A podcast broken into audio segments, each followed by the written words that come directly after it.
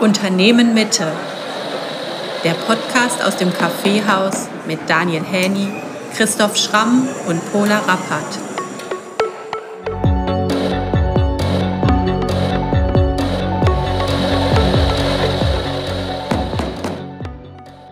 Herzlich willkommen, liebe Zuhörerschaft und ähm, herzlich willkommen, lieber Christoph Langscheid. Ich stelle dich kurz vor. Du bist äh, Mitbegründer und Vorsitzender der Geschäftsleitung der Stiftung Edith Marion hier in Basel. Und mit deiner Stiftung arbeitest du ja sehr zentral an Fragen wie dem Eigentum und ähm, der Spekulation an Grund und Boden und eben auch an der Frage, wie man in diesen Prozess gestalterisch eingreifen kann. Ihr habt ja eure Büros direkt über dem Unternehmen Mitte und seid auch der Eigentümer dieses Hauses, in dem wir sitzen. Und ich habe mich schon immer dafür interessiert, wer eigentlich hinter dieser Stiftung steckt. Und deswegen möchte ich dich zu Anfang fragen, Christoph, was für ein Mensch bist du? Ja, schwierige Frage und eine vielfältige. Ja, ich bin, ich bin ein Mensch, der sehr gerne äh, eigentlich zuhört, gar nicht so gern spricht und äh, selber sehr neugierig ist auf vieles. Und äh, ich denke, das Zuhören als Qualität ist etwas, wo ich äh, auch in dieser Arbeit, wo ich tue, gebrauchen kann, weil es ja immer auch darum geht, wenn man was Neues umsetzen möchte, zu verstehen, was ist da und was sind die Impulse von Menschen, die auf uns zukommen. Ich bin äh, interessiert an Kunst. Ich bin selber konnte ich auf eine Waldorfschule gehen, Steiner Schule, habe da auch sehr viel natürlich Anregungen mitbekommen, die äh, von denen ich auch heute äh, zehre. Und äh, ja, ich bin jemand, der gerne arbeitet, etwas umsetzt, etwas entwickelt und bin hier auch, wie du richtig gesagt hast, in der Mitte ansässig und tätig und mache hier die Arbeit für die Stiftung Edith Merien. Ich werde dich trotzdem heute versuchen, ein bisschen zum Reden zu bringen, auch wenn du lieber zuhörst. Ähm, ich habe mich ein bisschen auf eurer Webseite umgeschaut und ganz prominent auf der ersten Seite steht ja, Grund und Boden ist ein knappes Gut. Warum ist Grund und Boden überhaupt ein Gut? Also Grund und Boden ist einfach eine Realität, mal so andersrum und ist etwas, was man aber nicht äh, vermehren kann. Ich denke, dass der Fokus müsste man auf die Knappheit eben richten, dass man sagt, man hat so und so viel Ackerland oder so und so viel Bauland und das ist, äh, ist einfach an sich nicht vermehrbar und mit, dem muss man umgehen. Also vielleicht äh, ein Gut, es ist eine, eben wir wollten eigentlich sagen, es ist nicht eine Ware, sondern es ist ein, ein, eben ein Boden, um etwas zu tun, das gut oder nicht gut, das ist wahrscheinlich eher einfach ein, ein, eine Definition, dass man sich da annähern kann an diese Thematik. Aber ich würde den Fokus legen eben auf die Unvermehrbarkeit und auf die Unproduzierbarkeit. Es gibt da kleine Ausnahmen, vielleicht in Holland, wo man irgendwelche Deiche produziert, aber ich glaube, insgesamt spielt das keine Rolle. Also einfach die Knappheit, die Unvermehrbarkeit und das ist etwas, was man nicht produzieren kann, den Boden. Es gibt dieses schöne Mark Twain-Zitat, kaufen Sie Land, es wird nicht mehr nachproduziert. Sehr schön, ja. genau, ja, einfach so dieses, in diesem Sinne, ja. ja.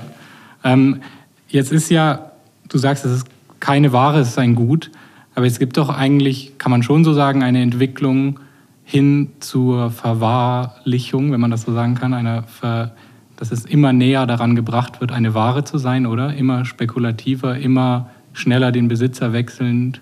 Ist das ist das so oder ist das nur ein, bilde ich mir das ein?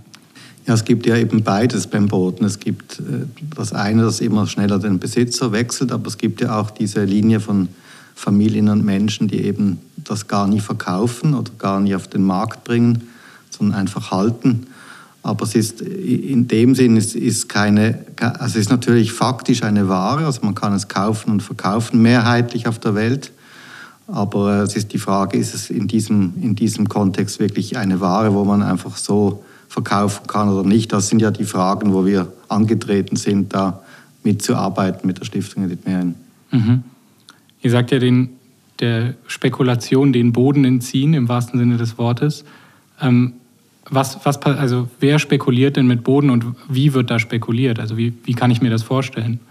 Ja gut, also die, die klassischen Beispiele, wo ich vor allem jetzt aus Berlin kenne, das sind natürlich einfach die Haltung, dass man eben Boden erwirbt, nicht um etwas damit zu tun, sei es äh, etwas äh, bebaut mit Wohnungen oder, oder verpachtet, sondern die klassische Spekulationshaltung ist, ich kaufe das und, das ist, und ich warte, bis es mehr wert ist, ich mache nichts damit, gehe auch keine Risiken damit ein, indem ich eben ein, Bauprojekt umsetze, sondern ich verkaufe es irgendwie ein paar Jahre oder ein paar Jahrzehnte später mit einem Riesengewinn. Und das ist ja eigentlich auch eine der Problematiken, dass eigentlich gerade jetzt zum Beispiel in Berlin viel Land da ist, aber vieles ja gar nicht in die Verwertung kommt, im Sinn, dass es gebraucht wird. Und das ist eigentlich die Problematik, dass es dann nur als, als eben in dem Sinne als Spe Spekulationsobjekt gehand, gehalten wird und nicht, nicht etwas damit äh, äh, aufgebaut wird, sei es Wohnungen oder Geschäftshäuser oder was auch immer. Mhm. Und es ist ja jetzt in Zeiten, wo die Bevölkerung wächst oder so, es ist ja eine prekäre Situation, oder? Weil wir brauchen ja, wir müssen es ja nutzen, oder? Also es ist ja kontraproduktiv. Also gerade in Städten sollte man eigentlich da, wo Land ist, verdichten und mehr bauen können, gerade wenn, wenn, wenn die Nachfrage da ist und nicht eben das hinauszögern oder eben einfach warten, bis es wieder mehr wert ist. Mhm. Also das ist unsere Haltung dazu. Das ist eure Haltung. Und jetzt ganz praktisch, jetzt kommt ihr als Stiftung und ihr sagt jetzt, wir greifen in diesen Prozess ein. Und wie, wie kann ich mir das vorstellen? Nee, also das wäre jetzt vermessen. Also unsere Haltung ist einfach, dass wir vielleicht äh, Beispiele geben können, wie man anders damit umgehen könnte, eine andere Haltung zu Grund und Boden entwickeln kann, aber dass wir in die Prozesse eingreifen können, also das eher nicht, aber einfach wir haben den Anspruch, dass man eben äh, Projekte, die wir in der Stiftung haben, die nie mehr verkauft, sondern dass man die eben hält und es nicht darum geht, mit Grundstücken zu handeln, sondern eben etwas zu entwickeln. Und das soll Beispiel sein, einerseits äh, nach außen, aber ich denke, sind auch, wir sind ja da eben Partner immer mit anderen Menschen. Wir sollen, sind auch ein Gefäß für Menschen, die Liegenschaften haben und die selber äh, jetzt nicht wieder meistbietend verkaufen möchten, sondern da auch eine soziale, nachhaltige Lösung suchen, dass die wissen, wenn sie dann ihre Objekte der Stiftung Edith Merien äh, übertragen, dass sie auch sicher sein können, dass die Stiftung, das, und das ist ja eigentlich der Kerngedanke unserer Arbeit, dass wir dann nicht wieder das irgendwie ein paar Jahrzehnte später mit Gewinn verkaufen und dass eben der Grund und Boden oder das Objekt dauerhaft bei uns verbleibt. Mhm. Jetzt, also ich stelle mir das jetzt mal gerade vor, irgendwie mit einem, mit einem landwirtschaftlichen Projekt oder so.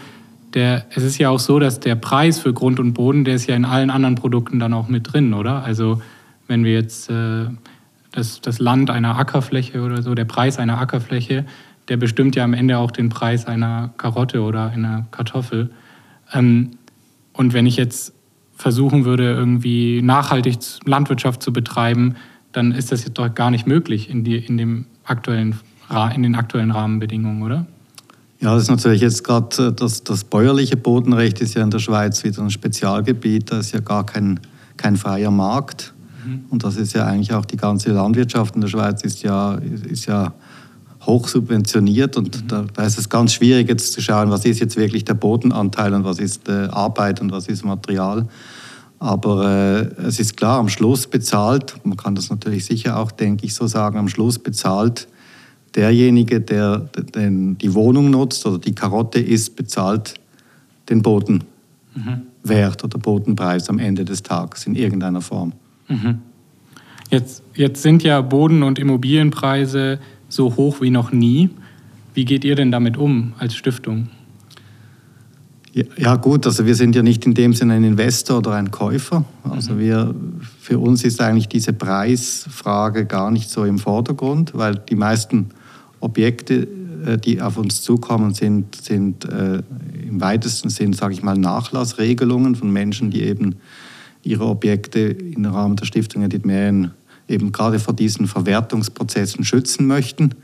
Und dann äh, sind natürlich ganz andere Gesetze. Wenn wir äh, jetzt am Markt wie andere kaufen müssten, das wäre etwas, was wir gar nicht in der Regel gar nicht tun, und auch nicht tun können, weil wir auch nicht jetzt eine Stiftung sind, die irgendein großes Vermögen mhm. verwaltet und dann jedes Jahr sagt, äh, jetzt so und so viel äh, investieren wir in Immobilien, wie das zum Beispiel die, die Rentenkassen, also die Pensionskassen der Schweiz machen müssen. Die sind ja ein großer Player und die haben jedes Jahr ein Budget, wo sie Immobilien kaufen müssen, wo ja dann zu diesen ganzen äh, auch äh, Fehlentwicklungen führt, wie bekanntes Beispiel Huttwil bei Bern, wo irgendwie ein Drittel der Wohnungen leer steht, weil einfach Pensionskassen ohne Ende da Projekte realisieren, weil sie das tun müssen. Mhm. Und da sind wir natürlich ganz anders unterwegs, weil wir sagen, Stiftung Mettenmeeren ist ein Gefäß, wo Immobilien langfristig hält, aber nicht im Sinne eines Investors auftritt. Mhm. Ähm, warum müssen die Pensionskassen äh, Projekte realisieren? Weil sie für ihre, ja, das ist einfach die zweite Säule in der Schweiz, weil natürlich die, die äh, Rentenbeiträge, also die Abzüge für die Pensionskasse gibt Anlagedruck und da haben die jedes Jahr, wie die Stiftung Abendrot oder auch andere große Publika vom Bund, haben jedes Jahr einen Anlagebedarf äh, und dann geht ein Teil geht in Aktien, ein Teil geht in Immobilien, ein Teil geht in alternative Anlagen und da müssen die, haben die einfach ist da ein Anlagedruck. Aber treiben Sie damit nicht Preise, die dann den Schweizer BürgerInnen dann fehlen? Also Sie finanzieren die Rente und es fehlt Ihnen dann im Jetzt. Genau, das, das sind, das so sind natürlich die grundsätzlichen Fragen. Ja. Was, was passiert jetzt durch diesen Anlagedruck? Ist das richtig? Mhm. Äh, oder, ja, oder, äh, also das ist natürlich, ich meine, da sind jetzt Riesensummen, haben sich, das Obligatorium kam 1984, da haben sich natürlich Riesen äh, Geldsummen aufgehäuft und das gibt natürlich auch ein Stück weit dann ein, äh, dieser Anlagedruck eine Preissteigerung auf, mit auf dem Bodenmarkt, mit der Zuwanderung, mit dem Bevölkerungswachstum und so weiter. Mhm. Sind wir voll in diesen volkswirtschaftlichen Fragen drin. Fragen drin, ja. Ähm, ich möchte mit dir nach vorne schauen. Ähm, brauchen wir eine Grundsatzdebatte über Eigentum? Also ich denke, ja, auf jeden Fall, immer wieder.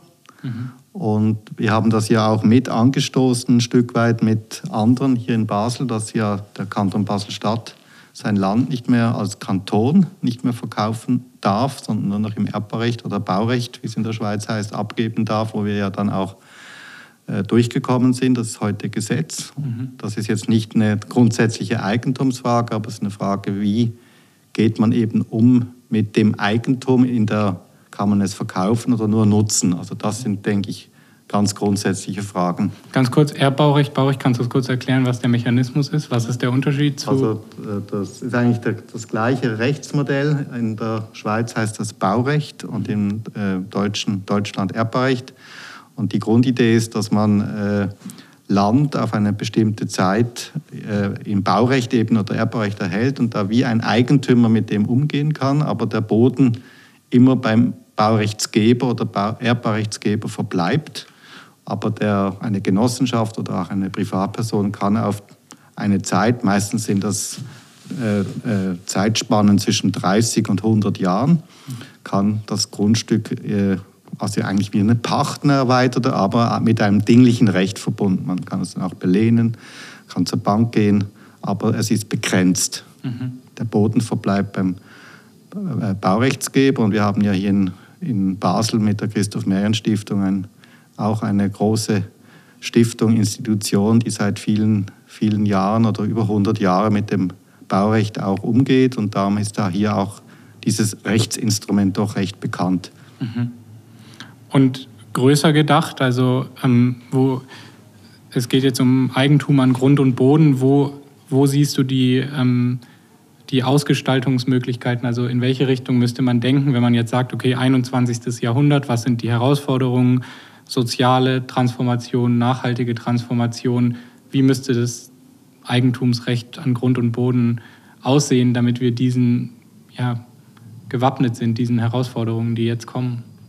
Also ich denke, grundsätzlich sollte es schon in eine, in eine Richtung gehen von einem Nutzungs, Nutzungsrecht, dass man auf Zeit eben Grund und Boden nutzen kann. Ich meine, es ist ja auch immer Grund und Boden nutzen, bedeutet ja auch, wenn man das für Gebäude braucht, Investition, das braucht eine Rechtssicherheit. Also dass eigentlich dieses, dieses äh, äh, Verwertung an Grund und Boden im, im, im Sinne eines Nutzungsrechts gehen muss. Und dann natürlich die Frage ist, wer hält dann am Schluss den Boden? Ist das wirklich der Staat? Wer ist das? Oder sind das äh, eigene Assoziationen, eigene Körperschaften? Also da äh, im Moment sind ja meistens, wenn man über Baurecht spricht oder auch, dass der Boden ver, vergesellschaftlicht werden soll, redet man über staatliche Lösungen. Aber da mache ich ein großes Fragezeichen, ob die, der Staat, die Gemeinde, der Kanton, ob die dann wirklich diejenigen sein sollen, die Grund und Boden abschließend besitzen oder ob da nochmal ganz andere äh, Rechtskörperschaften gedacht werden müssten. Könnte nicht jeder Kanton einfach eine eigene Stiftung Edith Marion haben? Ja, dann wäre es natürlich am Ende auch wieder eine, eine, also eine staatliche, äh, staatliche Initiative. Aber da ist für mich so ein bisschen wirklich die Frage, ist das eine staatliche Aufgabe? Oder müssten da nicht ganz andere, andere äh, Körperschaften entstehen? Ja, die wie aussehen würden? Ja, das könnte natürlich in Richtung äh, stiftungsähnliche Organisation gehen, aber, aber ich meine ganz deutlich frei von staatlicher, staatlicher Oberaufsicht. Mhm. Jetzt schauen wir mal ganz konkret nach Basel. Ihr seid ja hier sehr aktiv, ihr seid in Berlin sehr aktiv, aber ihr seid auch in ganz Europa eigentlich, also in unterschiedlichen Ländern aktiv. Ähm, und eben mit dem Unternehmen Mitte, mit dem Hotel Kraft, mit der Markthalle habt ihr ja große Projekte realisiert oder mitrealisiert. Kannst du uns ein bisschen mitnehmen, was sind die äh, Prozesse, die dort hinter ablaufen und auf was schaut ihr so? Also wir haben, du hast jetzt da verschiedene Projekte genannt und die sind ja alle sehr unterschiedlich und wenn man bei uns auch auf der äh, Webseite nachschaut, sieht man ja, dass da ganz, wir sind da so ein bisschen ein bunter Hund vom kleinen Einfamilienhaus bis zur Markthalle, bis zu einem Bauernhof sind da ganz unterschiedliche Objekte und wir sind da eigentlich sehr stark auf einer Ebene, wo wir einfach auch schauen, was auf uns zukommt. Mhm. Und äh, jedes sagen ein bisschen, wir sind heute fast auch eine Sammelstiftung von ganz verschiedenen äh, äh, Objekten, die einfach eben äh, als zentraler Idee haben, dass sie nicht mehr in die Verwertung kommen und dadurch auch sehr, sehr, äh, äh, ja, nicht homogen, sondern sehr verschieden. Und wichtig ist einfach, dass wir, wenn ein Projekt auf uns zukommt, schauen, ist das äh, ein interessanter Inhalt, der da dann auch leben soll sind da Menschen äh, damit verbunden, die, ja, die auch eine, eine, eine Vision haben, etwas umzusetzen. Und ist das ein Objekt, wo wir auch als, einfach aus Immobilienüberlegungen auch Ja dazu sagen können? Das sind so die drei Kriterien. Und äh, wichtig dabei eben auch, dass wir sicherstellen können, dass das dann auch wirklich etwas ist, was über die Jahrzehnte und über die Generationen dann funktioniert und das Objekt dann auch wirklich bei uns bleiben kann.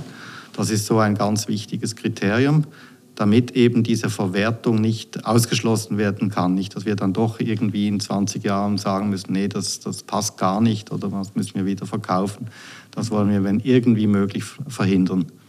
Und interessanter Inhalt, ähm, habt ihr, wer entscheidet, was ein interessanter Inhalt ist? Also da gibt es natürlich den Stiftungszweck, Und, aber abschließend, ob wir ein Projekt annehmen, das ist ja immer auch dann mit Risiken und auch mit Schenkungsanteilen äh, verbunden. Das entscheidet der Stiftungsrat auf Vorschlag der Geschäftsleitung. Und da schauen wir immer sehr individuell auch drauf. Also das, äh, was, was kommt da auf uns zu und wollen wir uns mit dem verbinden oder nicht. Ja. Und hast du ein, äh, hast du ein persönliches Lieblingsprojekt?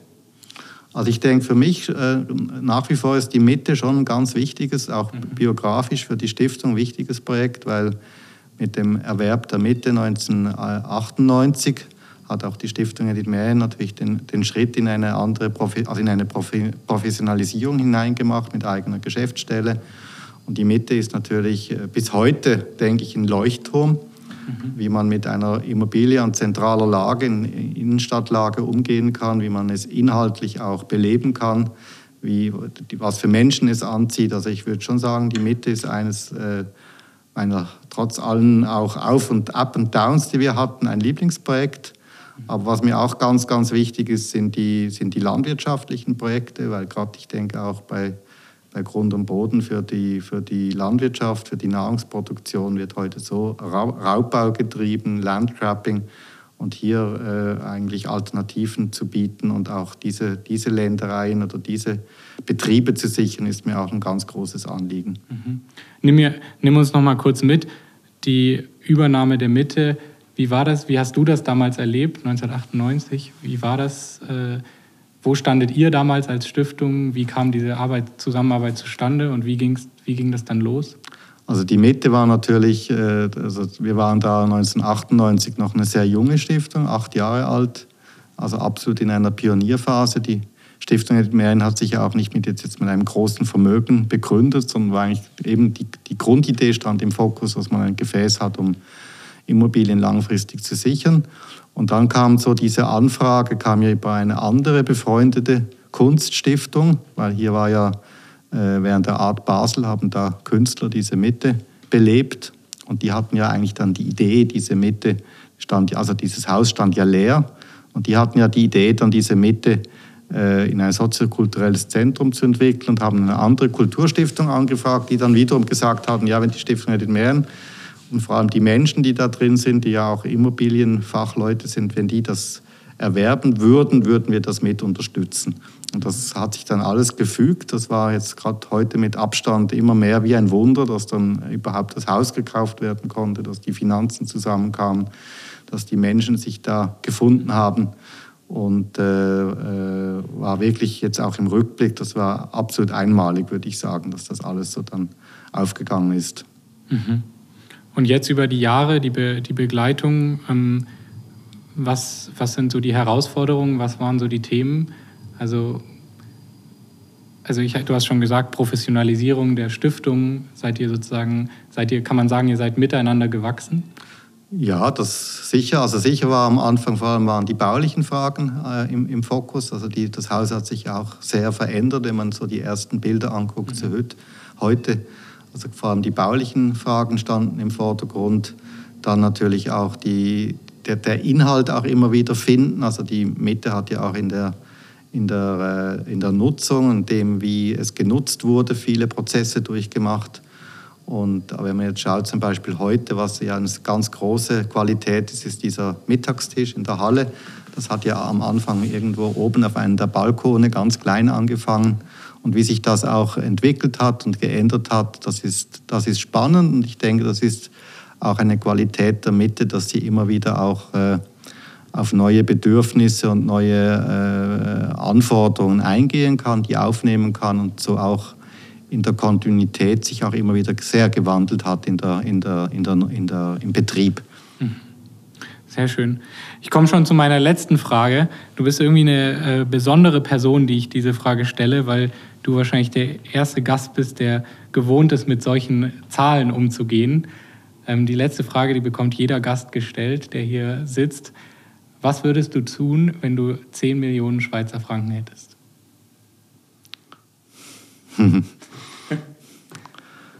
ja, das, äh, das ist natürlich. Äh, also, jetzt persönlich meinst du da als Stiftung Edith Mehren? Du darfst dir das äh, ganz frei aussuchen. Ja. Ganz kurz, das ist, du, du hast wahrscheinlich einen Bezug zu der, zu der Summe, weil das ist ja der Kaufpreis von der Mitte. Ja, also ich, ich kann es ich kann's so äh, beantworten. Ich wüsste ganz klar, was ich tun würde, weil ich, ich kenne ja viele verschiedene Stiftungen, verschiedene äh, äh, äh, äh Projekte. Und was bei der Mitte, was ich immer so sage, was relativ einfach war, auch, aber auch schön, dass natürlich immer, wenn man und Immobilien sind ja ist Boden und sind Steine und immer für Boden und Steine, jetzt mal als Hülle, nicht was drin geschieht. Für das äh, man, bekommt man relativ einfach Finanzierungen und Geld, auch bei Banken oder von Menschen. Man hat immer das Gefühl, da ist ja jetzt ein Wert da. Mhm. Und ich denke, wenn ich jetzt 10 Millionen hätte, würde ich die verschenken, aber nur für Projekte, wo nachher kein, keine Steine und kein Grund und Boden da ist. Also das bedeutet für Forschungssachen, wo eigentlich der Mehrwert eben in einer geistigen oder in einer inhaltlichen Qualität äh, äh, äh, sich offenbart. Und ich würde jetzt, ich bin zum Beispiel auch noch in der Paul-Schatz-Stiftung, das ist eine Stiftung, die für forscht an Zukunftstechnologien vom Oloid und vom umstülpbaren Würfel. Und ich sehe, wie schwer da zum Beispiel es ist, Finanzen zu bekommen, weil man da eben forschen muss, weil es um andere andere äh, Dinge geht. Und da würde ich die 10 Millionen, denke ich, einfach mal der Paul-Schatz-Stiftung weiterleiten. Super. Herzlichen Dank, Christoph, für das Gespräch. Und ich hoffe, dass du mal wieder hier bei uns vorbeischaust. Danke Dank. vielmals für das Interesse. Dankeschön.